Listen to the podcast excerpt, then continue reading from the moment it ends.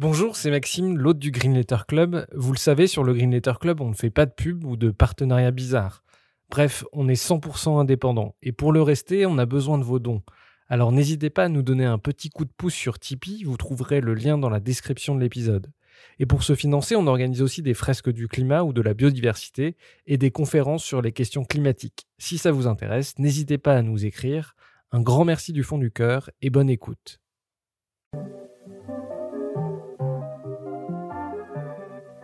Bienvenue dans le Green Letter Club, la chaîne qui décortique les grands sujets écologiques. Aujourd'hui, nous allons parler du poids de la chimie dans notre modèle agricole. Engrais azotés, pesticides ravageurs ou rivières polluées, la chimie s'est immiscée au cœur de notre agriculture au point de menacer sérieusement le climat et la biodiversité. D'où cette question, les paysans doivent-ils renverser cette agriculture chimique?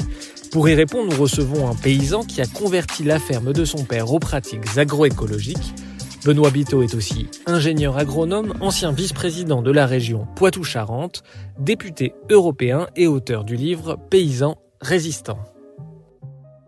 Euh, bonjour Benoît Biteau. Bonjour à vous. Euh, un grand merci de venir dans le Green Letter Club. Alors vous êtes député européen écologiste et vous êtes aussi paysan et agronome. Oui.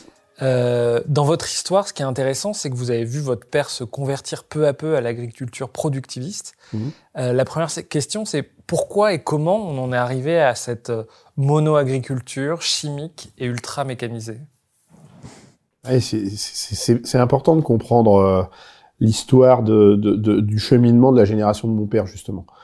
Euh, il, faut, il faut remettre les choses dans le contexte. Mon, père est né quelques années avant la guerre.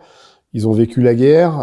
la force la force de main-d'œuvre a disparu pendant la guerre, puisque beaucoup ont été mobilisés pendant cette guerre. Il a fallu reconstruire à la sortie de la guerre une agriculture avec beaucoup moins d'êtres humains pour, euh, pour euh, réaliser ces gestes de production. Et donc, il y avait ce défi à la sortie de la guerre de, de bâtir une agriculture avec beaucoup moins de, de main-d'œuvre, beaucoup moins de bras, euh, tout en répondant au retour de la sécurité alimentaire, à la fois pour la France, mais aussi pour le, le continent européen. Donc ça, c'est la première entrée. Puis il y a la deuxième entrée, c'est que ces jeunes qui euh, ont vécu euh, cette, cette, autre ère agricole euh, d'une agriculture qui était tournée vers des activités vivrières, vers une logique autarcique, mais aussi un métier extrêmement pénible, a souhaité, lorsqu'ils eux-mêmes ont, ont, fait le choix de devenir agriculteurs, et c'était pas toujours un choix d'ailleurs, il y avait aussi ça dans, dans, dans la construction de leur logique, de fuir un peu cette pénibilité du travail. Et ce qui a été proposé euh, dans cet objectif euh, de, de, de, retrouver la sécurité alimentaire à l'échelon national, à l'échelon européen, mais aussi de reconvertir aussi des, des entreprises qui étaient dans l'effort de guerre et qu'il fallait, euh, pour qui il fallait trouver une autre, une autre issue économique. Eh bien, les solutions qui ont été proposées à ce moment-là euh, permettaient de satisfaire tous ces enjeux, c'est-à-dire sortir de la pénibilité du travail avec la mécanisation, euh, amplifier la productivité de l'agriculture avec les pesticides, les engrais de synthèse, les semences euh, inscrites au catalogue qui, étaient, proposaient des améliorations génétiques, qui, qui, qui proposaient des, productivités qui étaient presque magiques. Et donc, euh, cette génération-là, celle de mon père, euh, euh né dans les années 30, a, complètement fait le pas d'adhérer à cette logique-là sans en connaître les conséquences. C'est-à-dire que euh, à leur décharge, j'ai envie de dire, parce qu'on n'est pas en train de chercher des coupables ou des responsables, des têtes à mettre sur le bio, parce que la première tête que j'aurais à mettre, c'est celle de mon père, et j'ai pas du tout envie de faire ça, je l'adore, et, et j'ai pas du tout envie de, de, de, participer à ce genre de démarche. Euh, à leur décharge, donc, euh, euh on n'avait aucun, aucun recul sur euh, les, les, les dégâts collatéraux que proposaient ces pratiques agricoles à ce moment-là. Et, la question qu'on doit se poser aujourd'hui, c'est est-ce qu'on peut continuer comme ça? Plutôt que de, ressasser euh, ces logiques du passé qui, sont incontestables, euh, qui sont objectivement euh celles d'une retour d'une souveraineté alimentaire, d'une sécurité alimentaire, de l'effacement de la pénibilité du travail, c'est se poser la question de est-ce qu'on peut continuer comme ça maintenant en 2020 Donc, juste pour comprendre, euh, la mécanisation, c'est la volonté aussi de, de, réutiliser les usines pour pouvoir euh, passer de, de, de l'effort de guerre, donc la production de, de, chars, etc., de voitures, à des tracteurs. Et pareil pour la chimie, c'est les mêmes logiques qu'on prévalue à, à ce moment-là Absolument. Les entreprises qui étaient dans l'effort de guerre, il a fallu imaginer pour eux une reconversion économique. Et l'agriculture a été un des principaux secteurs, si ce n'est le principal secteur de cette reconversion économique. C'est-à-dire que les fabricants de chars sont devenus euh, fabricants de, tracteurs ou, de, parties de tracteurs. Renault, par exemple, en France, euh, était un des plus gros fournisseurs de chenilles pour les tracteurs à chenilles, par exemple. Donc euh, voilà, on a eu cette reconversion économique de ces entreprises qui étaient dans l'effort de guerre, des fabricants d'avions. par exemple, qui, fournissaient des moteurs pour des tracteurs. Enfin voilà, tout, tout ça a existé. Et puis sur sur euh, l'armement, on va dire, euh, c'est la chimie de l'agriculture qui a, été la reconversion économique, c'est-à-dire que, ceux qui étaient impliqués euh, dans la production d'armes sont devenus des fabricants de pesticides, des fabricants d'engrais de synthèse et à l'origine des grands groupes semenciers également. Euh, alors vous, vous avez repris euh, la ferme familiale. Euh, à quel moment vous l'avez transformée en bio alors que c'était une, une, ferme Je préfère en agroécologie, mais on pourra y revenir. Ouais. donc vous l'avez transformée en agroécologie. Et à quel moment vous vous êtes dit que cette agriculture productiviste nous conduisait à la perte? Bah, C'est un cheminement personnel forcément intéressant, très enrichissant. Et ça peut paraître paradoxal parce que moi, quand j'ai 20 ans, je suis frais moulu d'une formation agricole. Moi, j'ai fait tout mon parcours scolaire dans, des établissements du ministère de l'Agriculture, un bac scientifique dans un lycée agricole, deux BTS. Euh, je sors de, ces formations-là et, et j'ai qu'une idée en tête, et mon frère est dans la, euh, même logique, c'est euh, de, reprendre la, structure familiale dans laquelle on a grandi, qui, est de toute façon un héritage familial. C'est mon grand-père qui avait créé cette structure, donc il y a, un attachement euh, émotionnel, affectif, qui fait qu'on a envie de devenir nous-mêmes agriculteurs. Et, a fortiori sur cette structure-là et sur ce territoire-là qu'on affectionne particulièrement. Et donc, je pense que et l'un et l'autre, si on avait repris ou si on avait, euh, on s'était installé à côté de notre père euh, quand on avait 20 ans, on aurait probablement reproduit exactement les mêmes pratiques que les siennes. Parce qu'on n'avait pas le recul nécessaire, la prise de hauteur nécessaire pour remettre en cause ces logiques agricoles. Mais comme euh, il nous a gentiment, euh, gentiment, c'est ironique, euh, demandé de, de, de, de, nous éloigner de sa structure parce que, euh, pour reprendre son terme, il n'avait pas envie de partager l'espace de décision sur la structure qui était la sienne et qu'il voulait rester seul maître à bord, il nous a invités à mettre à, à profit la formation dont on disposait, puisqu'on avait un bagage scolaire qui était quand même pas ridicule, pour aller voir ce qui se passait ailleurs. C'est lui qui nous parle comme ça. Bien sûr, au moment où il nous le dit, on le prend pas bien. Hein. Je, je, je vous cache pas que ça a été un peu la douche froide.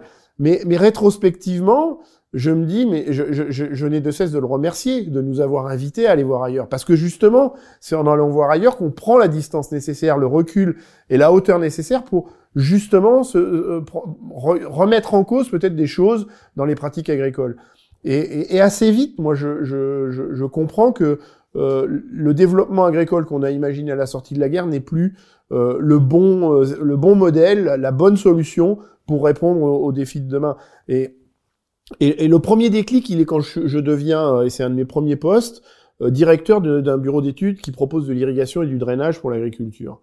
Et, et, tout près de la, de la ferme où, j'ai grandi et, et, qui propose donc de l'irrigation et du drainage sur un secteur qui me tient à cœur. Je l'ai dit, je suis très attaché au territoire sur lequel j'évolue, qui est le bassin ostréicole de l'huître de Marraine-Oléron. Et, et l'huître de Marraine-Oléron, c'est une production absolument authentique, identitaire de notre territoire, qui est portée par des acteurs qui, euh, qui font des choses euh, qui écologiquement sont pas contestables, mais qui est menacée par l'agriculture qui est pratiquée sur le bassin versant de la Seudre, qui est le petit fleuve qui permet à l'estuaire de développer cette activité, euh, cette activité ostréicole aussi emblématique que l'huître de Marraine-Oléron. Et donc, euh, je me suis dit, mais comment est-ce qu'on peut continuer comme ça, à grand renfort d'argent public? Et là, j'ai déjà euh, le, le, le, tilt de dire, mais on fait ça en plus avec l'argent du contribuable, avec l'argent public. On continue d'avoir de, une gestion absolument désastreuse sur le plan quantitatif et qualitatif de l'eau, qui fait que euh, on est en train de mettre en péril cette activité qui fait euh, euh, l'identité de ce territoire. Et donc le premier déclic, il est là, il est sur la problématique de l'eau et sur la problématique de, de l'antagonisme qu'il y a entre le développement agricole qu'on propose sur le bassin versant de la Seudre et ce qui se passe à l'estuaire de cette même Seudre et, et cette activité qui s'appelle l'huître de Marraine-Oléron. Alors justement, sur la problématique de l'eau, euh, votre père avait une exploitation de maïs irrigué. Quand vous avez repris la ferme, vous avez voulu changer euh, ça, notamment passer sur des cultures sèches parce que le maïs irrigué euh, vide les ressources en eau de la région C'est ça, effectivement, le, prélèvement en irrigation de l'agriculture, si on lisse sur une année civile, c'est à peu près 50% de la consommation annuelle euh, euh, réalisée par les, par les activités humaines, hein, on va dire ça comme ça. Mais où ça devient plus critique, c'est que sur la période estivale, c'est-à-dire la période où, où, la ressource est beaucoup plus rare, où il faut la partager euh, entre la distribution d'eau potable, entre le bon état des milieux aquatiques, les zones humides par exemple, et les activités économiques, l'agriculture est là euh, le principal consommateur, puisque l'agriculture à elle seule mobilise 80% de la ressource en, en eau douce euh, sur cette période estivale. Et donc le maïs est, est, est forcément euh, le sujet central de euh, cette, cette euh, équation du partage de l'eau.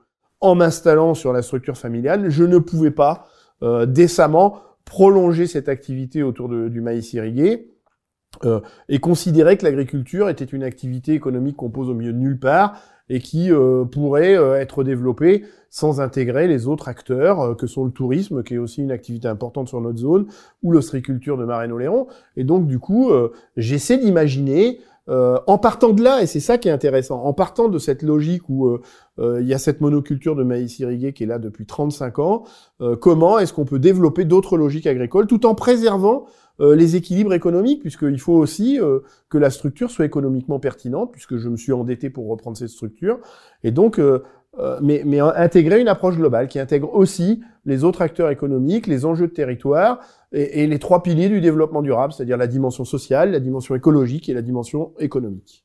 Et donc, ce qui est très paradoxal, c'est que ce maïs irrigué que cultivait votre père, il est destiné principalement à l'agriculture, à la, à la nourriture animale? À la nourriture animale et à l'exportation, j'ai envie de dire. C'est ça les deux paradoxes. C'est-à-dire que dans, dans une ère contemporaine où euh, on se pose la question du retour euh, euh, des valeurs de la, de, de la nourriture, de l'image, un peu de, de, de, de ce qu'on met dans notre assiette, de l'image de l'alimentation qu'on met dans notre assiette, où euh, on parle beaucoup de souveraineté alimentaire, de, de circuits courts, d'approvisionnement local, euh, cette activité autour du maïs télescope complètement ces enjeux-là. C'est-à-dire qu'on a développé du maïs en retournant des prairies, qu'on a drainé pour qu'elles puissent être euh, en, en, sans excès d'eau, entre guillemets, au, au, printemps, au moment de semer le dit maïs. Et, et dans une logique un peu de Shadok, euh, une fois qu'on l'a drainé, on revient avec de l'irrigation pour irriguer le maïs qu'on a développé sur ces prairies qu'on a retournées à la charrue. Tout ça pour élever des animaux qui, hier, étaient des herbivores et pâturaient dans ces prairies, et qu'on a renfermés dans des bâtiments, euh, et qu'on va nourrir avec ce fameux maïs euh, euh, qui est euh, développé sur des zones où, où, hier il y avait des prairies qu'on a drainées, qu'on irrigue. Euh, et, l'autre inconvénient du maïs, et c'est pour ça qu'on est dans une logique euh, un peu mondialisée avec cette logique autour du maïs, c'est que le maïs est très pauvre en protéines et que pour que la ration qu'on donne aux animaux qui hier mangeaient de l'herbe et qui étaient donc des vrais herbivores, qu'on a renfermés dans des bâtiments et qu'on nourrit avec du maïs, nécessite qu'on apporte massivement du soja de l'autre côté de l'Atlantique pour compléter la ration euh, en protéines et donc permettre d'avoir une ration équilibrée. L'agriculture euh, moderne est très liée à la chimie, on l'a dit tout à l'heure, et vous racontez, vous, qu'autour de vous, les principales, les premières victimes de la chimie, euh, c'est d'abord les agriculteurs qui sont victimes des pesticides. Tout à fait. C'est les premières victimes, effectivement, de, de, de l'usage de cette chimie de synthèse qu'on a, qu'on a euh, généralisée dans les pratiques agricoles. Euh, alors bien sûr, les riverains le sont aussi, et de plus en plus, et on a de plus en plus de scandales qui, qui éclatent autour de, de victimes de, de, ces substances de synthèse chez les riverains, mais les premières victimes, c'est bien sûr les agriculteurs. Euh, malheureusement, autour de moi, euh, j'ai vu des, proches euh, disparaître, reconnus malades professionnels à cause de l'usage des pesticides. Et, et malgré ça, le déclic n'a pas lieu, et on continue de se réfugier derrière des alibis fallacieux, euh, de mauvaise utilisation euh, des pesticides, de ne pas avoir bien lu euh, la notice avant de l'utiliser, enfin, ce genre de, ce genre de propos qui sont parfaitement indécents par rapport au respect des familles de victimes euh, qui, qui, sont plus là et, qui euh, ne participent pas à la prise de conscience qu'il faut faire autrement. Parce que la vérité, c'est que c'est que ces pesticides, on en est dépendant de façon artificielle. On a des solutions alternatives qui s'appellent l'agronomie, l'agroécologique, qui, qui apportent des réponses euh, pour éviter de, de, de, rester dépendant de ces pesticides. Donc, euh... Et pour comprendre euh, ces victimes sanitaires des pesticides dans les campagnes, c'est important, c'est un scandale sanitaire qu'on connaît mal? Il y a une omerta. On le connaît mal parce que euh, les services de santé de l'agriculture, euh, via la mutualité sociale agricole, euh, est extrêmement euh, réticent, pour ne pas dire réfractaire, euh, à la reconnaissance du statut de malade professionnel. Et il est là le problème, c'est-à-dire qu'à partir du moment où on ne reconnaît pas euh, les malades professionnels qui sont en vérité des vrais malades professionnels liés aux pesticides ou aux engrais de synthèse, enfin aux substances de synthèse en général, euh, ça fausse complètement les statistiques. C'est-à-dire qu'on on a des morts de cancer en pagaille. Euh, quand on va dans les centres hospitaliers, les médecins parlent de, des cancers des agriculteurs, hein, cancer de la vessie par exemple, c'est un, des plus développés. Euh, mais on, il n'entre pas dans les statistiques de la maladie professionnelle et donc euh, on considère que cette population a, des, a, des, pathologies cancéreuses, mais on ne cherche pas à comprendre le lien avec l'activité professionnelle. C'est l'omerta. Justement, sur les, pesticides, il y a il y a une sorte de schizophrénie, c'est qu'on a fait des plans qui s'appellent les plans éco-phyto, qui visaient à diminuer euh, drastiquement de 50% les, les, les, pesticides. On l'a fait plusieurs fois. Or, aujourd'hui, en 2020, on n'a jamais utilisé autant de pesticides. Comment comprendre qu'on n'arrive pas à diminuer la part de pesticides dans l'agriculture? C'est ce que j'appelle le syndrome de Stockholm des agriculteurs, ça. C'est-à-dire qu'effectivement, en 2008, sous fond de Grenelle de l'environnement, on propose euh, un plan de réduction des pesticides de 50% en 10 ans, c'est-à-dire à, l'échéance 2018, euh, divisé par deux euh, la dépendance euh, aux pesticides de l'agriculture sur cette échelle de temps de 10 ans, avec des moyens financiers importants, plus de 70 millions d'euros par an. Donc sur une période de 10 ans, c'est 710 millions d'euros qui ont été injectés sur cette logique éco-phyto. Et non seulement on n'a pas amorcé la décrue de l'usage des pesticides en agriculture, hein, de 50% comme promis, mais euh, sur cette période-là de 10 ans, on a vu augmenter la dépendance aux pesticides en agriculture de 28%. Donc on est, on est sur la tendance exactement inverse, et pourtant le syndicat majoritaire continue de nous dire que l'agriculture fait beaucoup d'efforts, sauf que toutes les statistiques officielles qu'on met sur la table font la démonstration que non seulement il n'y a eu aucun effort, mais qu'ils sont parfaitement en roue libre sur ce sujet-là. Et, et, et, le, et, la raison pour laquelle on n'arrive pas à sortir de cette dépendance-là, c'est que c'est une fuite en avant. C'est-à-dire que plus on en utilise, plus on en a besoin. Et l'histoire des néonicotinoïdes récemment réhomologués sont la parfaite illustration de, de, cette fuite en avant qui fait que plus on utilise, plus on en a besoin. Pourquoi est-ce que les producteurs bio réussissent à produire des betteraves sans néonicotinoïdes? Parce que justement, ils n'utilisent pas de néonicotinoïdes et pas de pesticides globalement, et qu'ils ont préservé les prédateurs du puceron et que quand on préserve le prédateur du puceron, c'est nettement plus efficace que les néonicotinoïdes, sauf qu'en utilisant des néonicotinoïdes ou, des insecticides, quelle que soit leur famille, on tue les pucerons certes, mais on tue aussi les prédateurs du puceron, et on tue l'écosystème qui permet d'héberger les, prédateurs du puceron, et donc on a besoin d'une nou d'une nouvelle solution chimique pour lutter contre le puceron qui, lui, euh, explose puisqu'il a plus de prédation naturelle. Pour en se rendre compte en, quantité, qu'est-ce qu'on met dans l'agriculture conventionnelle que beaucoup maintenant appellent chimique euh, Qu'est-ce qu'on utilise comme engrais, comme, euh, comme matière d'origine fossile Ça représente quoi en termes de volume dans un champ? Ah, L'exemple que je prends souvent, et, et, ça, nous renvoie sur euh, la problématique du climat, c'est euh, les engrais de synthèse euh, azotés. C'est-à-dire que pour que la plante pousse, elle a besoin effectivement d'une ressource qui s'appelle l'azote, les nitrates, euh, qu'on retrouve dans l'eau d'ailleurs, qu'on retrouve euh, sur les côtes bretonnes euh, qui sont à l'origine des algues vertes.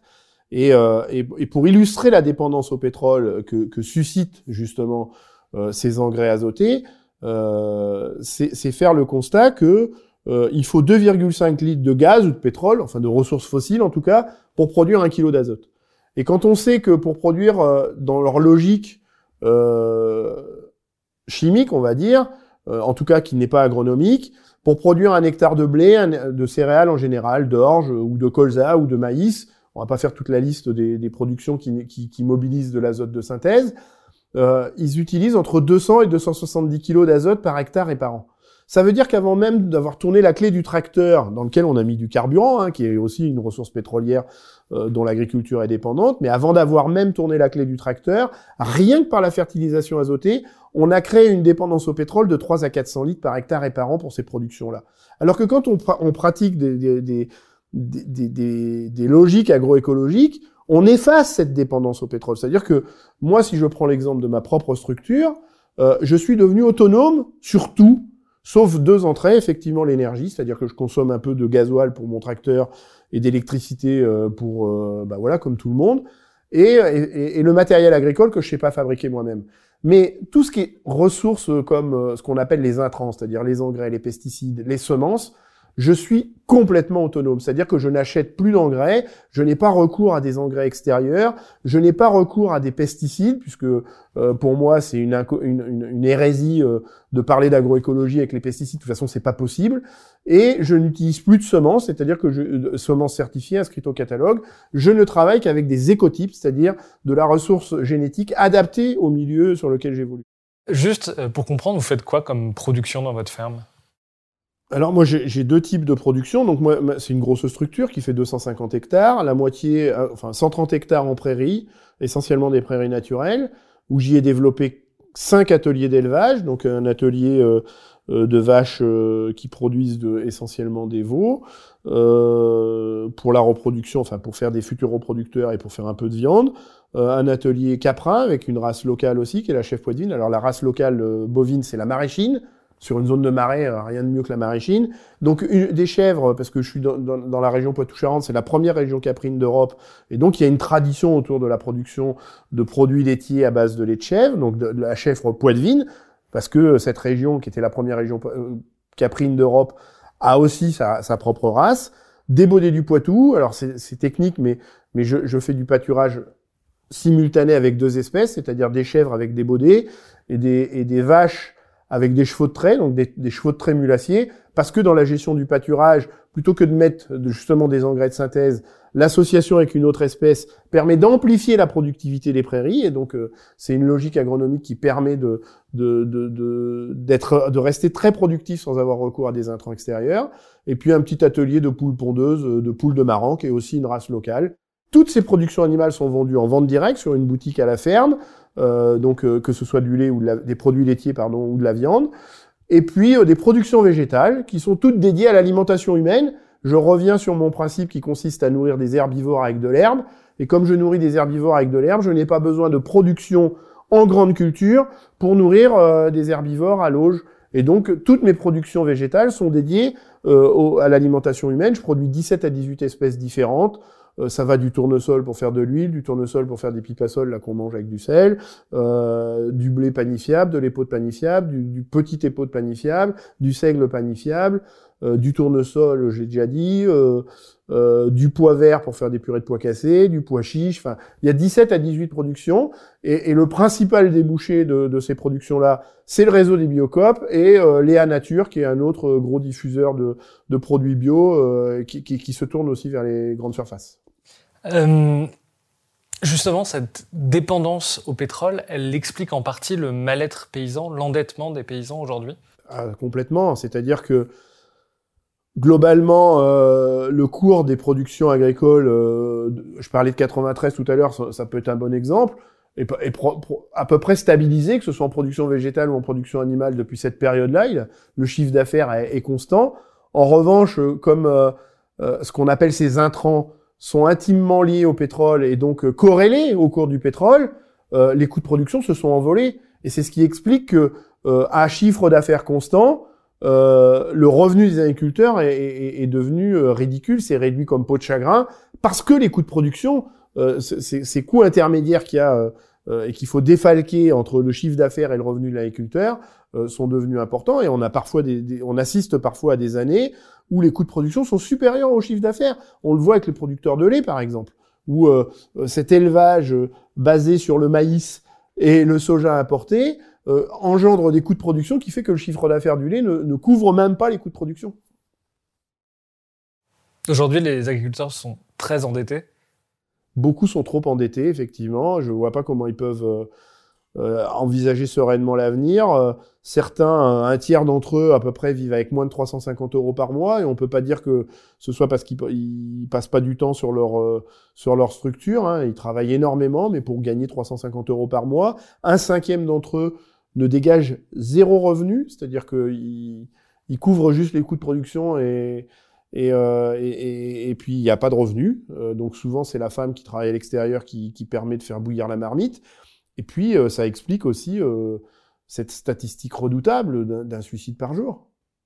D'un suicide par jour. C'est-à-dire un agriculteur, chaque jour, se suicide parce que, euh, en, pour la grande majorité des cas de suicide, est en difficulté économique. Euh, alors vous, il y, a, quelque chose qui est très intéressant dans votre histoire, c'est que donc vous avez repris la ferme familiale, vous avez voulu la, la transformer en, agri, en agroécologie, euh, en agriculture euh, biologique. dans votre livre, vous montrez à quel point ça a été difficile, à quel point le monde paysan vous a mis des bâtons dans les roues, que ce soit la FNSEA, que ce soit la MSA, que ce soit même les banques. on a l'impression, à vous lire, que euh, la FNSEA notamment représente euh, des pratiques ultra corporatrices, euh, voire mafieuses. Conservatrices aussi, tout à fait. C'est un système tentaculaire qui verrouille absolument tous les espaces de décision. Donc la MESA, la Mutualité Sociale Agricole, en est un. Le Crédit Agricole en est une autre. la coopérative agricole en est un autre. La SAFER, qui est l'outil de, gestion du foncier agricole, en est un autre. Euh, les chambres d'agriculture, qui sont des dispositifs d'accompagnement technique, en, sont un autre. Euh, donc à tous les niveaux, on a effectivement euh, euh ce verrouillage par la, la, la, la, Fédération nationale des syndicats d'exploitants agricoles. C'est pas des paysans justement, c'est des exploitants agricoles. Moi, j'ai beaucoup de mal avec ce mot-là, euh, justement parce que je pratique l'agroécologie. Je pense que le verbe exploiter, quand on parle d'animaux, quand on parle de la terre, quand on parle des hommes, est complètement déplacé, décalé. Et donc, j'aime bien me revendiquer paysan. Et la FNSEA, ça ne veut pas dire syndicat euh, des paysans agricoles, mais des exploitants agricoles. Et, et effectivement, ils verrouillent tout, ils verrouillent, euh, ils verrouillent tout, et ils mettent des bâtons dans les roues de, de, de, ceux qui tentent de faire la démonstration qu'on peut faire autrement. Ça remet trop en cause leur, euh, leur conviction. Est-ce que, vous, est-ce que vous avez des exemples justement de ces fameux bâtons dans les roues qu'ils ont pu vous mettre quand vous avez essayé de reprendre votre ferme? Moi, je pourrais parler de plein de choses. En, en 13 ans, j'ai eu 14 contrôles PAC. 14 contrôles euh, pour vérifier que mes pratiques étaient éligibles à la politique agricole commune, alors que le taux de contrôle d'un agriculteur, c'est de 1 tous les 10 ans, et que je connais des agriculteurs qui sont partis à la retraite, qui n'ont jamais vu un contrôleur sur la PAC. 14 contrôles en 13 ans, en ce qui me concerne. L'année où je m'installe, la MSA, qui prélève 18 000 euros sur mon compte, l'année où je m'installe, euh, en, interprétant euh, des logiques de, date d'installation, qui, qui, a été décalé justement parce qu'ils m'ont empêché de s'installer plus tôt et qui fait qu'ils me prélèvent 18 000 euros euh, la, première année pour pour mettre en difficulté un jeune installé, lui enlever 18 000 euros prélevés d'office euh, sur le compte, c'est juste redoutable. Et il m'a fallu une procédure de trois ans pour récupérer mes 18 000 euros, majorés de 7 000 euros parce qu'ils ils ont été condamnés à des à des à des, à des, comment, des, des comment on appelle ça des indemnités euh, euh, compensatoire, euh, donc j'ai touché 25 000 euros, mais, mais il a fallu quand même que je fasse l'avance de, de, ces 18 000 euros pendant trois ans. Et donc il a fallu que euh, je sois suffisamment robuste. Mais c'est la démonstration quand on dit aussi que on peut pas généraliser des pratiques comme les miennes parce que c'est économiquement trop fragile, trop risqué et tout ça. malgré toutes ces logiques où, y compris financièrement, ils ont cherché à me mettre au tapis, j'ai réussi à tenir. Et donc ça démontre aussi la robustesse du modèle économique euh, que j'ai choisi. Quand euh, euh, au motif que j'arrête d'irriguer, on me supprime les aides à la bio, si ça c'est pas une tentative de me faire tomber, j'y comprends rien. Qu'est-ce qui s'est passé? Vous pouvez expliquer? Ce qui s'est passé, c'est que donc j'ai demandé, je pratique l'agroécologie et pour moi la conséquence de, de logique agroécologique aboutie, c'est l'agriculture biologique. Mais c'est une conséquence, c'est-à-dire que faire l'agriculture biologique sans faire d'agroécologie, c'est ce qui nourrit les statistiques des échecs en bio, euh, euh, qui nourrit le, discours dominant qui consiste à dire que euh, on produit beaucoup moins quand on pratique l'agriculture biologique, alors que quand on fait de l'agroécologie, on préserve le niveau de productivité et, donc on, on, est extrêmement pertinent. Mais, et donc la conséquence de ces logiques agroécologiques qui n'utilisent plus de produits de synthèse, justement, c'est une certification à l'agriculture biologique. Donc je, je, sollicite la certification à l'agriculture biologique que j'obtiens, et dans le même temps, il y avait un dispositif d'accompagnement pour les agriculteurs qui renonçaient à un certain volume d'irrigation. Et comme moi, je les utilisais plus, ces volumes d'irrigation, j'ai demandé à être accompagné dans ces logiques de, de non-utilisation de l'irrigation. Et ce qui s'est passé, c'est que euh, sur une décision parfaitement arbitraire, puisque les textes européens disaient exactement l'inverse, ils ont décidé que ces deux aides n'étaient pas compatibles. Et donc, ils ont supprimé une des deux. Et ils ont supprimé les aides à la bio. Euh, et, et, donc, ils m'ont, ils m'ont privé de, euh, de, de, de, 50 000 euros, euh, comme ça, de façon arbitraire, euh, sur 5 ans. Et ils, c'est qui? C'est les services officiels de l'État mais toujours sous la, sous la, sous la pression de la FNSEA, puisque ce qu'il faut comprendre, c'est que les logiques, c'est pour ça que j'ai parlé des 14 contrôles en 13 ans. Le contrôleur qui est parti à la retraite maintenant, mais qui, quand il est venu euh, juste avant qu'il parte à la retraite, c'était un de ses derniers contrôles, me dit, il faut que je vous le dise, monsieur Bito, ce que je fais chez vous sont des contrôles orientés. Dans notre jargon, ça veut dire que des gens vous dénoncent et exigent que vous soyez contrôlé. C'est clair, ça? Et donc, la complicité de l'État qui me supprime des aides à la bio parce que j'arrête d'irriguer et que je, bénéficie d'aides à, à, la désirrigation. Des, des, des, des logiques, euh, sans, sans, plus parler uniquement de moi, mais parler de, des agriculteurs bio, euh, qui font que 28 000 agriculteurs bio, 28 000 agriculteurs bio, donc c'est pas des défauts d'instruction de dossier, c'est pas des dossiers incomplets. On pourrait me dire, mais Bito, il, il fait pas bien comme il faut ses dossiers, c'est pour ça qu'on l'emmerde. 28 000 agriculteurs bio ont été privés d'aide pendant 4 ans avant que les aides soient débloquées. Il a fallu que je médiatise la situation pour que, enfin, on débloque euh, les aides sur ces 28 000 agriculteurs. Et, et bizarrement, au mois d'août, on peut pas dire que l'administration française soit la plus active entre le 1er et le 15 août. Et bizarrement, parce que je médiatise sur tout le mois de juillet avec un billet quotidien où j'explique les conséquences du non-paiement des aides à la bio à 28 000 agriculteurs, bizarrement, parce que la médiatisation fonctionne, entre le 1er et le 15 août, on débloque un tiers de cette enveloppe qui était bloquée pour 28 000, euh, 28 000 agriculteurs en France. franchement, entre le 1er et le 15 août, alors qu'on nous disait que euh, ces aides étaient bloquées parce qu'il y avait un logiciel informatique qui ne fonctionnait pas. Et bizarrement, entre le 1er et le 15 août, on a trouvé un informaticien qui a permis de débloquer le logiciel. Euh, aujourd'hui, il y a quand même un paradoxe entre le fait que, euh, d'une part, on a l'impression que la demande en bio et d'agroécologie explose, et de l'autre côté, on voit ces logiques-là qui sont cadenassées sur le terrain pour empêcher l'installation de nouveaux euh, euh, agriculteurs bio. Est-ce que vous voyez les choses changer? Comment ça se passe sur le terrain? Elles vont changer parce que l'attente citoyenne est forte, qu'aujourd'hui 30% du, des produits bio euh, qu'on consomme euh, en France, si on reste sur le territoire français, sont des produits bio importés, tout simplement parce que la production, c'est pas parce qu'on on a, on a, on a envie d'importer du bio, c'est parce que la, la, demande est supérieure à la production, et que 30% de ce qui est consommé en bio en France est la production importée, parce qu'on ne produit pas assez. Et donc, euh, ce qui est intéressant, c'est le mouvement citoyen. C'est-à-dire que les citoyens, qui sont des mangeurs, s'intéressent à la nourriture qu'on met dans, qui, qui met dans leur assiette. Et donc, ils s'intéressent à ce qu'ils les regardent. D'autant plus qu'il y a un paramètre qu'on oublie trop souvent quand on parle d'agriculture, c'est la dimension argent public. C'est-à-dire que moi, ce que je dis à tous les gens euh, euh, qui, me, qui me consultent pour parler d'agriculture, je leur conseille, à chaque fois qu'on aborde les sujets d'agriculture, de garder une petite musique à côté de l'oreille qui leur dit argent public, argent public, argent public. Parce que l'agriculture est une activité économique qui mobilise beaucoup d'argent public. Rien que la PAC, rien que l'enveloppe de l'Europe distribuée sur la France, c'est 9 milliards d'euros chaque année complété par euh, des enveloppes d'État, des enveloppes des régions, des enveloppes des départements, qui fait qu'en vérité, on met 15 milliards d'euros sur la table chaque année en France pour accompagner les activités agricoles. Avant même de regarder leur, euh, leur contenu, c'est-à-dire que juste pour soutenir le, revenu des agriculteurs, sans tenir compte de est-ce que celui-là fait bien, est-ce qu'il utilise beaucoup de pesticides. En vérité, il s'avère que ceux qui touchent le plus d'enveloppes publiques, et c'est probablement ça la difficulté euh, qui fait que le développement de la bio est trop en berne, c'est que 80% de l'enveloppe publique est consommée par les 20% d'agriculteurs qui sont les plus gros consommateurs de pesticides et d'engrais de synthèse et qui n'ont pas envie de changer. Parce que, euh, pourquoi changer? Puisqu'on continue de leur donner de l'argent public même sans, sans rien changer.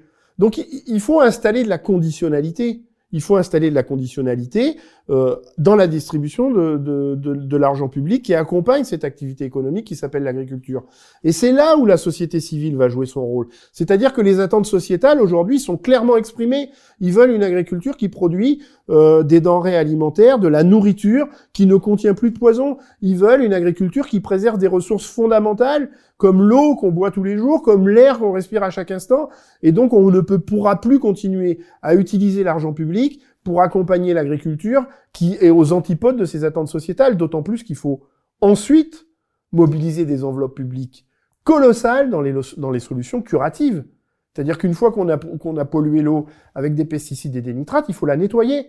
Et qui paye? Le contribuable, l'usager de l'eau. Donc euh, ce sujet-là, il, est, obligé de bouger. On ne pourra pas continuer comme ça parce que le contribuable, la société civile, exige autre chose aujourd'hui.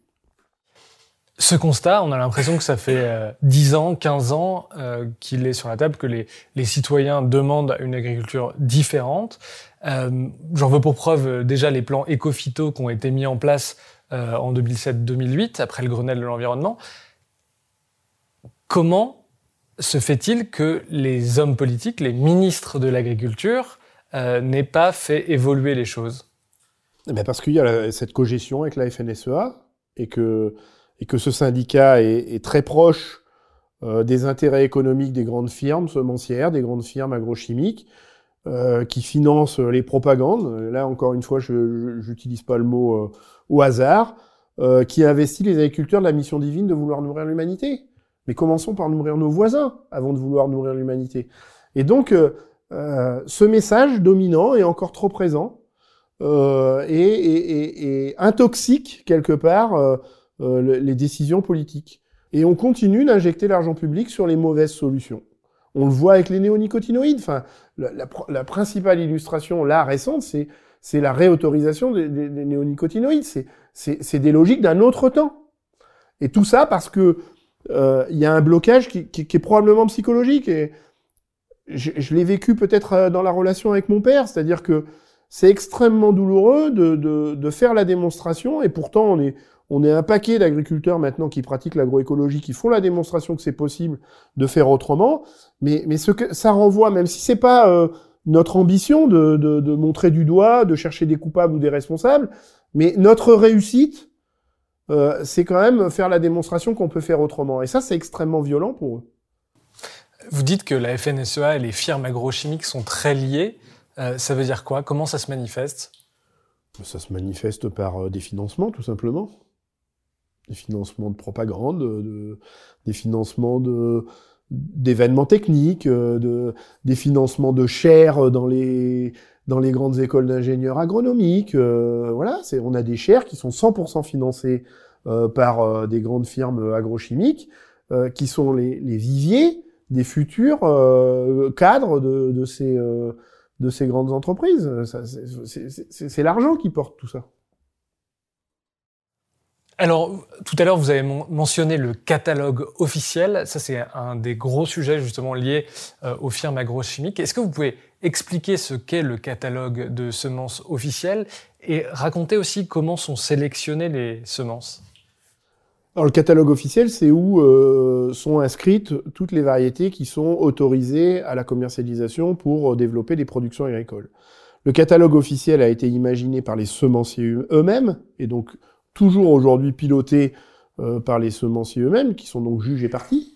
Donc c'est qui Vous pouvez donner un exemple oh de ça Il y en a plein, Maïs Adour, Limagrin, euh, Cargill, euh, Pionir, enfin ils sont ils sont nombreux, De Calme, enfin ils sont très très nombreux. Et c'est eux qui, à partir de ce catalogue officiel, ont défini la réglementation autour des semences, qui a conduit à ce que on n'ait plus l'autorisation de pouvoir utiliser de la ressource génétique qui ne soit pas inscrite au catalogue. C'est-à-dire que dans le, dans le parcours euh, euh, technique d'un agriculteur, dans le parcours de production d'un agriculteur, l'agriculteur doit réglementairement parlant passer par la case semence chaque année pour pouvoir emblaver ses parcelles.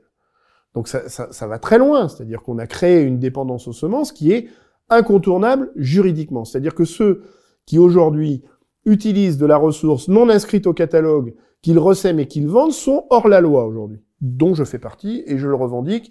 J'attends qu'on vienne me verbaliser. Je ne sais pas pourquoi ils viennent pas le faire. J'ai invité beaucoup de gens à venir le faire, mais ils le font pas.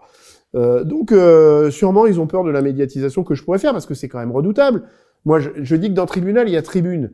Et donc, au tribunal, je pourrais expliquer euh, à tous les concitoyens euh, que euh, le paysan que je suis, qui récolte une graine, ne peut pas la ressemer, qu'il est dans l'illégalité parce qu'il la ressème ça va, je pense que ça va, ça va être croustillant euh, la communication, et c'est la raison pour laquelle ils, ils, sont pas trop regardants, parce qu'on est finalement une, une, minorité à fonctionner comme ça. Mais, mais, mais réglementairement parlant, euh, la législation autour du catalogue officiel ne permet pas d'utiliser de, de, la ressource génétique qui ne soit pas inscrite au catalogue. Donc aujourd'hui, la majorité des agriculteurs en France la totalité. achètent des graines à ces semenciers? La totalité, pas la majorité la totalité, excepté une petite frange de, résistance. C'est ce qui explique le titre de mon livre, Paysans résistants, notamment sur ce sujet des semences. Avec quand même une, une première, euh, une première évolution intéressante, c'est-à-dire que dans le cahier des charges de l'agriculture biologique qui va être mis en vigueur au 1er janvier 2022, les agriculteurs biologiques pourront et c'est la première entorse euh, à ce, à ce règlement euh, lié au catalogue officiel, pourront utiliser de la ressource génétique non inscrite au catalogue, donc pourront ressemer, récolter et ressemer leurs grains, et pourront surtout les commercialiser. C'est pas tellement qu'on n'a pas le droit de les semer, c'est qu'on n'a pas le droit de les commercialiser. Alors que là, euh, si on est certifié à l'agriculture biologique, on pourra, parce qu'il a été convenu que les écotypes dont je parlais tout à l'heure, qui sont adaptés au milieu sur lequel on évolue, sont euh, nettement plus pertinents pour pratiquer une agriculture biologique qui fait référence à l'agroécologie justement. Et donc euh, c'est la première entorse euh, qu'on a réussi à proposer dans une réglementation au catalogue officiel. Et alors pour bien comprendre, quel est le problème de ce catalogue Parce que s'il y a, je sais pas, 200 ou 2000 références, quelle est le, le, le, la problématique, à part de financer des entreprises, notamment sur la biodiversité? C'est qu'on commence le, problème des, semences certifiées, des semences inscrites au catalogue, c'est quand, quand on les utilise, on commence à mettre le doigt dans la machine infernale. C'est-à-dire qu'on a sélectionné euh, des variétés inscrites au catalogue qui euh, ont, fort, ont, ont, ont, indiscutablement un fort potentiel génétique, mais pour que ce potentiel génétique s'exprime, euh, doit euh, adopter les pratiques agricoles euh, basées sur la protection par les pesticides des plantes concurrentes qui peuvent pousser dans le champ, basées sur la protection par les pesticides des champignons qui pourraient attaquer euh, et donc affaiblir euh, le, le, le, potentiel euh, de production de, de, de, ces productions à fort potentiel, euh, et de protéger contre les insectes, c'est le cas des betteraves avec les néonicotinoïdes, ces productions à fort potentiel de production. Et donc du coup, quand on utilise ces ressources génétiques dont les critères de sélection sont quasi exclusivement basés sur des capacités de production élevées, donc juste sur la quantité qui au fil de, de la sélection sur cette quantité-là a affaibli les, les, les, critères, les paramètres de rusticité de, de, cette ressource génétique, fait que comme il n'y a plus de, rusticité, un fort potentiel génétique, mais plus de rusticité, nécessite euh, pour atteindre ces niveaux de productivité élevés, qu'on utilise beaucoup d'engrais de synthèse et beaucoup de pesticides. Et sur les, les plantes d'été, comme le maïs, beaucoup d'irrigation. Et, et c'est ça la difficulté de ce catalogue officiel. Alors que quand on renonce et qu'on utilise euh, des écotypes, et qu'on pratique des logiques agroécologiques, eh bien, d'une part, on, affaiblit euh, très significativement le post-semence dans les coûts de production. C'est-à-dire que moi, euh, le fait de ressemer les, grains que je récolte, ça me coûte en gros dix fois moins cher que si j'achetais de la semence certifiée.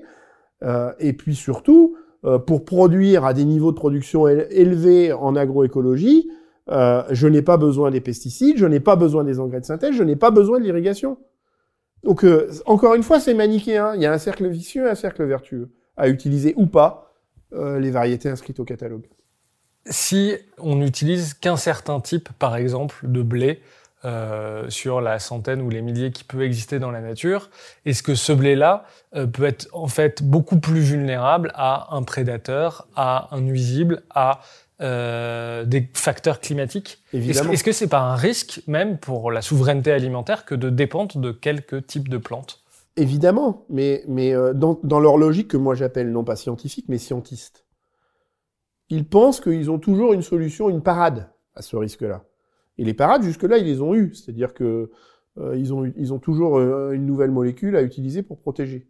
Sauf que on a eu cet été encore une, une forte dégradation euh, par les criquets euh, de récolte euh, en Afrique.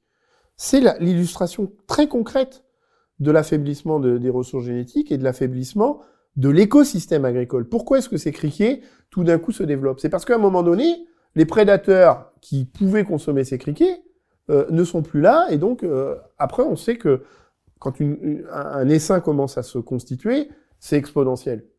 Et, et, et qu'en plus, les productions euh, euh, sont peu résilientes par rapport à ces attaques de criquets, et donc euh, on, on, a, on a, ça y est, on a mis le... Et donc, effectivement, un petit grain de sable dans leur logique scientifique qui pense qu'ils peuvent tout contrôler, c'est la, c'est la, la catastrophe.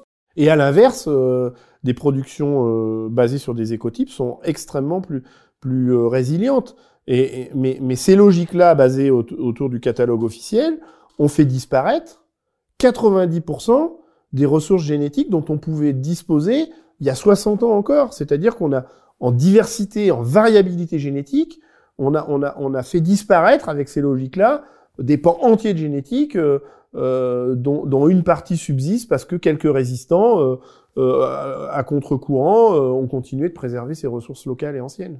Donc ça veut dire que sur 100 variétés de plantes dans les années 60... Il en reste une dizaine. C'est la même chose pour, pour les animaux aussi. Les animaux? Exactement. C'est exactement la même chose. Ça veut dire que partout en France ou même partout dans le monde, c'est les mêmes types de porcs, les mêmes types de vaches. Exactement. Euh, la race la plus répandue au monde, c'est cette, cette, vache laitière euh, noire et blanche que vous voyez partout, qui est la, la FF Holstein, euh, dont 40% euh, de la population a le même père fondateur, un taureau canadien qui s'appelle, euh, j'ai oublié son nom, peu importe. Donc c'est une population à, très gros effectifs. Il y a des milliards de vaches qui ont le même père fondateur. D'un seul taureau? Oui, parce qu'il a été euh, cloné, parce que on a, on a multiplié euh, les semences euh, congelées en insémination artificielle et que et que Starbucks, ça y est, j'ai retrouvé son nom. Starbucks est aujourd'hui le fondateur de 40% de la population totale des vaches Holstein au monde. C'est-à-dire que là, aujourd'hui, on arrive à un paradoxe où dans les populations animales les plus représentées en, nombre de sujets, on a beaucoup moins de diversité et de variabilité génétique que des, races locales à faible effectif qui sont menacées d'extinction. C'est presque des clones. Et vous, euh, vous dites au contraire que dans votre exploitation, vous avez différents... Pardon, vous dites que dans votre ferme, euh, vous avez justement des, des, des, des, espèces, enfin des races rustiques. Mmh, tout à fait, des races locales et anciennes. Donc ça, ça c'est des choses qui, qui se développent? Ça, ça, ça, se développera à partir du moment où on intègre euh, les fameuses logiques dont je parlais tout à l'heure de l'agroécologie.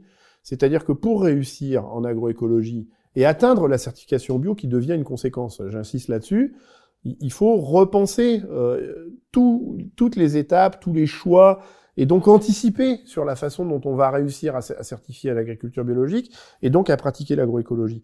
Et donc quand on utilise de la ressource génétique locale, on, apporte une des principales réponses à ces logiques-là. Moi, j'élève des animaux qui euh, euh, ne, ne, justifient pas la présence euh, d'un vétérinaire plus de deux ou trois fois par an sur mon élevage. En gros, pour faire les, prises de sang, de ce qu'on appelle la prophylaxie, c'est-à-dire les prises de sang pour contrôler que euh, sur le plan sanitaire, euh, il n'y a pas une maladie infectieuse qui s'est installée de type tuberculose ou euh, voilà, c'est ou brucellose. Parce que sur les autres sur les autres élevages, c'est très courant dans les élevages conventionnels d'avoir des vétérinaires? Par exemple, si on prend si on reste sur l'exemple des bovins, quand on pratique l'élevage de, races qui sont euh, très performantes entre guillemets, euh, en tout cas qui, permettent euh, des, records en termes de poids, en termes de rendement, en termes de viande, en termes de précocité. Mais c'est une césarienne à 3 ans, une césarienne à 4 ans et à 5 ans à l'abattoir. Moi, j'ai des animaux. Moi, j'ai une vache qui a vécu 24 ans, 25 ans, pardon, et qui à 24 ans avait son veau et a nourri son veau jusqu'au sevrage du veau. Enfin, c'est pas du tout la même logique. Moi, je touche du bois à nouveau. Euh, j'ai jamais fait une césarienne. Ça fait 14 ans que je suis éleveur. J'ai jamais fait une césarienne sur une vache. Jamais. Donc, euh, ces paramètres de rusticité, c'est les paramètres aussi de la rentabilité de, de, de, de ces logiques-là. Et donc la logique en élevage comme euh, c'est-à-dire qu'il faut qu'il y ait un peu de tout dans une ferme, il faut qu'il y ait euh, un peu d'élevage euh, et un peu d'agriculture. Et en fait, c'est casser les logiques de silo, les logiques concentrationnaires par exemple pour les élevages, de la monoculture pour l'agriculture. C'est c'est alors je sais pas si c'est à l'échelon de la ferme qu'il faut raisonner le, truc. Moi, je préfère parler de territoire. C'est-à-dire que moi, effectivement, j'arrive sur un territoire où tout le monde pratique la monoculture de maïs comme mon père et euh, où euh, finalement euh, tous les acteurs autour sont dans la même logique. Et donc, je ne peux pas imaginer de développer ma logique de territoire en me disant, bah tiens, je vais produire de la luzerne chez moi et je, vais la fournir à l'éleveur de chèvres à côté qui va pouvoir valoriser ma luzerne. Dans la mesure où cet éleveur de chèvres n'existe pas, je produis de la luzerne parce que j'en ai besoin dans ma logique agronomique, en tête de rotation de mes céréales, enfin je vais pas faire un cours technique. Et, et par contre, pour la valoriser, euh, soit je la vends, mais c'est pas la meilleure façon de la valoriser, soit euh, je la valorise par euh, des chèvres qui vont bien valoriser ma luzerne. Et donc la solution, bah, c'est que je crée un atelier caprin sur ma ferme, et donc j'achète des chèvres, je les élève, je produis du lait, je transforme le lait en fromage, et j'ai la meilleure valorisation possible de, de ma luzerne. Mais ça s'inscrit plus dans une logique de territoire que dans la logique d'une ferme. Si on a des possibilités de coopération entre agriculteurs, euh, un, voisin qui est chevrier, l'autre qui est céréalier, qui, produit de la luzerne, qui va fournir son voisin en luzerne qui est chevrier, euh, ça fonctionne aussi. Moi, j'ai dû raisonner euh, la logique de développement de ma ferme comme je, dois raisonner la logique d'un territoire. Et donc, le territoire, c'était ma ferme, et donc j'ai moi-même développé les ateliers qui permettaient la cohérence territoriale. sur la question du changement climatique, vous, l'avez un peu évoqué tout à l'heure, mais euh, l'un des euh, arguments avancés par l'agroécologie, c'est justement la capacité de stocker du carbone. Est-ce que vous pouvez expliquer euh, pourquoi dans les champs conventionnels, on ne stocke pas du carbone et pourquoi en agroécologie, on peut stocker du carbone? Alors, tout simplement parce que dans les logiques agroécologiques, on s'appuie sur des infrastructures qui sont des infrastructures pérennes et qui donc stocke du carbone. Par exemple, moi je pratique l'agroforesterie, c'est-à-dire que tous les 28 mètres dans mes parcelles, je plante un alignement d'arbres et ce, qui m'intéresse, c'est de cultiver en production annuelle les bandes qui sont intercalées entre ces arbres. La présence des arbres dans cette parcelle euh, fait que euh, déjà, parce que l'arbre est un, séquestreur de, de, gaz à effet de serre, euh, j'ai un impact positif sur le climat. Ce qui m'intéresse sur les arbres, ou chez les arbres plutôt, c'est ce qui se passe en souterrain, c'est-à-dire le système racinaire. Et le système racinaire chez les arbres euh, est un système racinaire qui se régénère très souvent, fait que j'enrichis mon sol en matière organique, et donc plus mon sol est riche en matière organique, euh, plus euh, le, sol propose une réserve utile en eau qui fait qu'on s'éloigne de l'irrigation, mais surtout, ce système racinaire qui a séquestré du gaz à effet de serre s'installe durablement dans le sol et permet donc d'enrichir mon sol en matière organique, et donc quand elle se minéralisera, cette matière organique fournira, fournira de l'azote et donc j'aurai plus besoin de l'azote euh, de synthèse qui, elle, est un produit dérivé du pétrole. Donc on voit bien euh, comment euh, ces infrastructures agroécologiques qu'on met en place sont des infrastructures qui s'installent à la fois dans des logiques de séquestration de gaz à effet de serre, mais aussi dans une, une, un éloignement de la dépendance aux ressources issues du pétrole. Donc c'est double, doublement gagnant.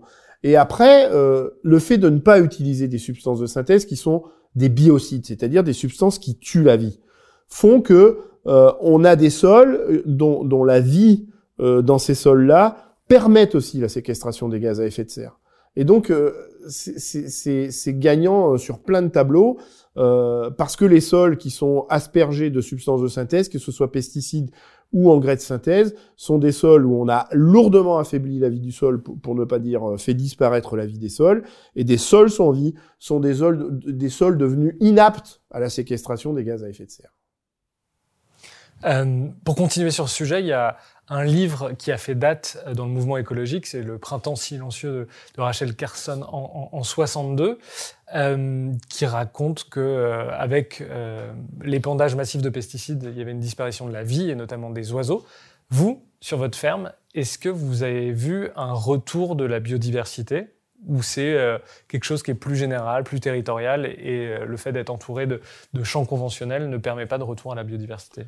Ah c'est stupéfiant, surprenant. Comment la nature peut reprendre vite ses droits quand on la laisse s'exprimer. C'est surprenant. Moi, j'ai vu ça, oui. Bien sûr que j'ai vu les, évolutions. J'ai vu euh, la diversité s'exprimer, euh, de la diversité qui avait disparu et qui est revenue. Les oiseaux migrateurs, par exemple. Parce que les, chiffres sont terribles. 70% des insectes ont disparu à cause des pratiques agricoles et des, et des substances de synthèse. Euh, faut, faut, dire substances de synthèse parce que les pesticides sont pas les seuls responsables. Et donc, forcément, le cortège qui dépend de ces insectes, qui sont les oiseaux, ont disparu aussi. Et donc moi, ces insectes, j'en ai besoin dans, dans, mon écosystème agricole. J'ai besoin de carabes pour bouffer des limaces. J'ai besoin de chrysopes pour bouffer des pucerons. Euh, j'ai besoin de carabes à nouveau pour bouffer euh, les graines euh, en hiver de plantes concurrentes à mes cultures qui sont qui sont là sur le sol et qui constituent la principale nourriture de carabes qui, qui et, et, qui fait que finalement parce que ces carabes sont là, euh, j'ai pas de problème de, de, salissement de mes parcelles. Donc ce, cet écosystème là est un écosystème qui ne fonctionne que si, que, que, que si la biodiversité est, est, est, très présente. Et donc, plus la, la biodiversité est là, et plus l'écosystème est cohérent. Et donc, euh, après, on observe euh, effectivement l'arrivée, euh, avec surprise, hein, moi j'ai eu des agréables surprises, le retour de d'espèces euh, patrimoniales remarquables que, que, que moi j'ai connues enfant. Comme quoi?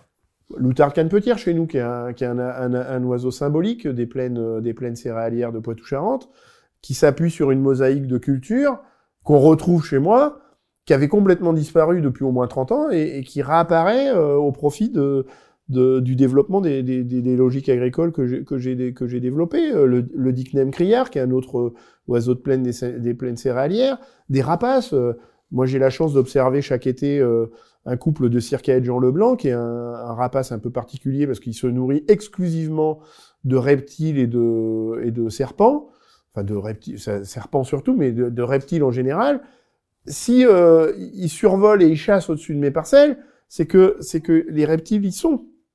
Et, et si les reptiles sont là, c'est que devant, parce que quand on a affaire à des prédateurs, c'est plus le prédateur est un super prédateur, plus on est allé loin sur euh, sur euh, la restauration de, de la chaîne de, de, de, la, de la chaîne écologique, de la chaîne alimentaire.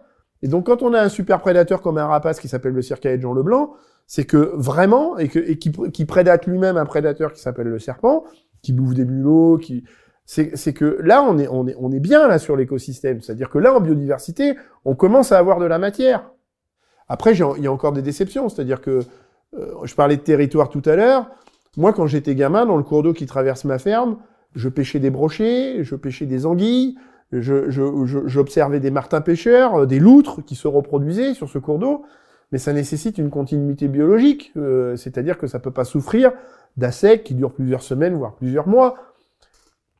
Et ça, c'est peut-être euh, pour contrebalancer, pour dire que euh, j'ai été très, tout de suite, très, très optimiste en disant que quand on, quand on laisse la nature reprendre ses droits, on, est, on est très vite agréablement surpris. Mais, mais ce que je veux dire par là, c'est qu'un cas isolé ne suffira pas toujours, quoi. C'est-à-dire que même si moi j'ai arrêté l'irrigation du maïs pour éviter que ce cours d'eau qui traverse ma ferme de part en part euh, soit à sec, mes voisins ils ont continué et le cours d'eau est toujours à sec.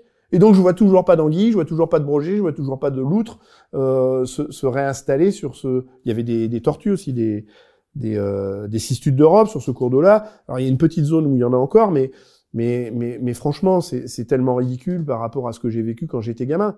Alors, dernier sujet, on a beaucoup parlé de. Euh, enfin, on vous a beaucoup parlé en tant que paysan, en tant que député européen. Qu'est-ce que vous pouvez faire? Est-ce que vous avez l'impression d'avoir une prise sur le cours des événements ou vous avez l'impression que c'est des logiques euh, trop fortes? Euh, À vous entendre, on a l'impression que c'est un combat, mais que vous êtes trop peu à le mener et que, et que les choses ne changent pas, qu'il y a une forte inertie. Alors, probablement, on est encore trop peu, hein, ça c'est clair. Moi, si j'ai fait le choix d'un engagement politique avant même de devenir député européen, quand je suis devenu vice-président de la région Poitou-Charentes, c'est que j'avais la conviction que sur la base, à la fois de mon parcours scientifique, on n'a pas parlé de la période entre mes 20 et 40 ans, mais un parcours scientifique, un parcours euh, euh, voilà dans la recherche, euh, qui m'a permis de d'objectiver. Je pense que c'est un mot un mot clé, d'objectiver euh, les éléments que je propose de conduire dans les politiques publiques. Et c'est ça qu'on doit faire dans les politiques publiques. Les politiques publiques, elles sont pas là pour servir des intérêts privés, euh, dans des logiques corporatistes ou clientélistes. Elles doivent être là pour servir l'intérêt, l'intérêt commun. Et donc, euh, pour servir l'intérêt commun, il faut avancer avec des données objectives. Et donc, mon parcours a fait qu'à un moment donné, j'avais suffisamment d'éléments objectifs pour considérer que je puisse m'engager dans, dans, dans, un dans un engagement politique justement. Et donc, je suis devenu vice-président de, la région, alors que j'avais déjà euh, de la région Poitou-Charentes, alors que j'avais déjà euh, capitalisé, c'est pas un gros mot, euh, sur ma propre expérience d'agriculteur pour dire, euh, bien dans les politiques publiques, on peut reproduire ce que moi j'observe sur ma propre structure et m'appuyer ça euh, là-dessus pour objectiver le débat et, donner de la crédibilité aux, aux, aux politiques publiques que j'essayais d'impulser. Et cette expérience-là a été pour moi très enrichissante parce que ce qui s'est passé en Poitou-Charentes, que Ségolène appelait, que Ségolène Royal appelait le laboratoire régional, euh, et c'était le cas, euh, a permis de faire la démonstration qu'on pouvait, avec des politiques publiques, faire changer euh, des trajectoires, des trajectoires de production en agriculture. Et, et ça, c'est ma première satisfaction qui m'a amené et encouragé à continuer l'aventure à une autre échelle, et je pense la bonne échelle pour faire changer les, les lignes à l'échelon de la, enfin, au, niveau de l'agriculture, c'est-à-dire l'échelon européen. Et c'est la raison pour laquelle je, je, je, me suis laissé aller à cette aventure de devenir député européen, parce que c'est là-bas que se, se réfléchissent la, les principales politiques publiques d'accompagnement de l'agriculture, et que c'est là-bas qu'on doit faire bouger les lignes. Si j'étais convaincu que cette mission ne sert à rien, je, je, serais resté peinard sur ma ferme, et, et j'ai l'espoir que les choses bougent, parce que parce que la, je, reviens, je reviens là-dessus, mais, mais la société civile, euh, les citoyens, les attentes sociétales sont là. Et, et, et, à un moment donné, on ne pourra pas rester sourd à ces gens-là. C'est pas possible, ce sera pas possible. Euh, c'est juste qu'il faut nous donner une majorité, c'est-à-dire que les gens qui me demandent de renverser la table et qui disent bah ouais mais t'es député européen, mais euh, faudrait peut-être penser à renverser la table. Mais on, en France, euh, la liste écologiste a fait que 13,5%. Alors c'est beaucoup, c'est ce qui m'a permis d'être euh, élu euh, au Parlement européen. Mais pour renverser la table, il faut constituer une majorité. Le jour où, les électeurs comprendront que pour renverser la table, il faut donner la majorité à ceux qui peuvent la renverser, plutôt que de rester dans des logiques conservatrices, euh, ben on aura fait un pas de géant parce que le jour où, les écologistes sont majoritaires au Parlement européen, on n'a pas la même PAC que celle qui va sortir là euh, au courant de l'année 2021. On n'a on n'a pas les mêmes logiques euh, autour des pesticides, autour de l'autorisation des pesticides, du glyphosate, des, des, des néonicotinoïdes et des pesticides en général on n'a pas la même logique en termes de, de, raisonnement autour du climat, autour de l'urgence climatique. Donc ceux qui veulent renverser la table, faut qu'ils donnent le pouvoir à ceux qui veulent vraiment la renverser. C'est ça l'enjeu. Alors moi, je, je dis qu'il faut, il faut ouvrir la voie. Euh, mon, mon, copain José, José Bové l'a ouverte à sa, à sa, manière, et moi je continue euh, de creuser le sillon à la mienne. Benoît Bito, un grand merci d'être venu dans le Green Letter Club. Et à bientôt. Plaisir. À bientôt à vous, merci.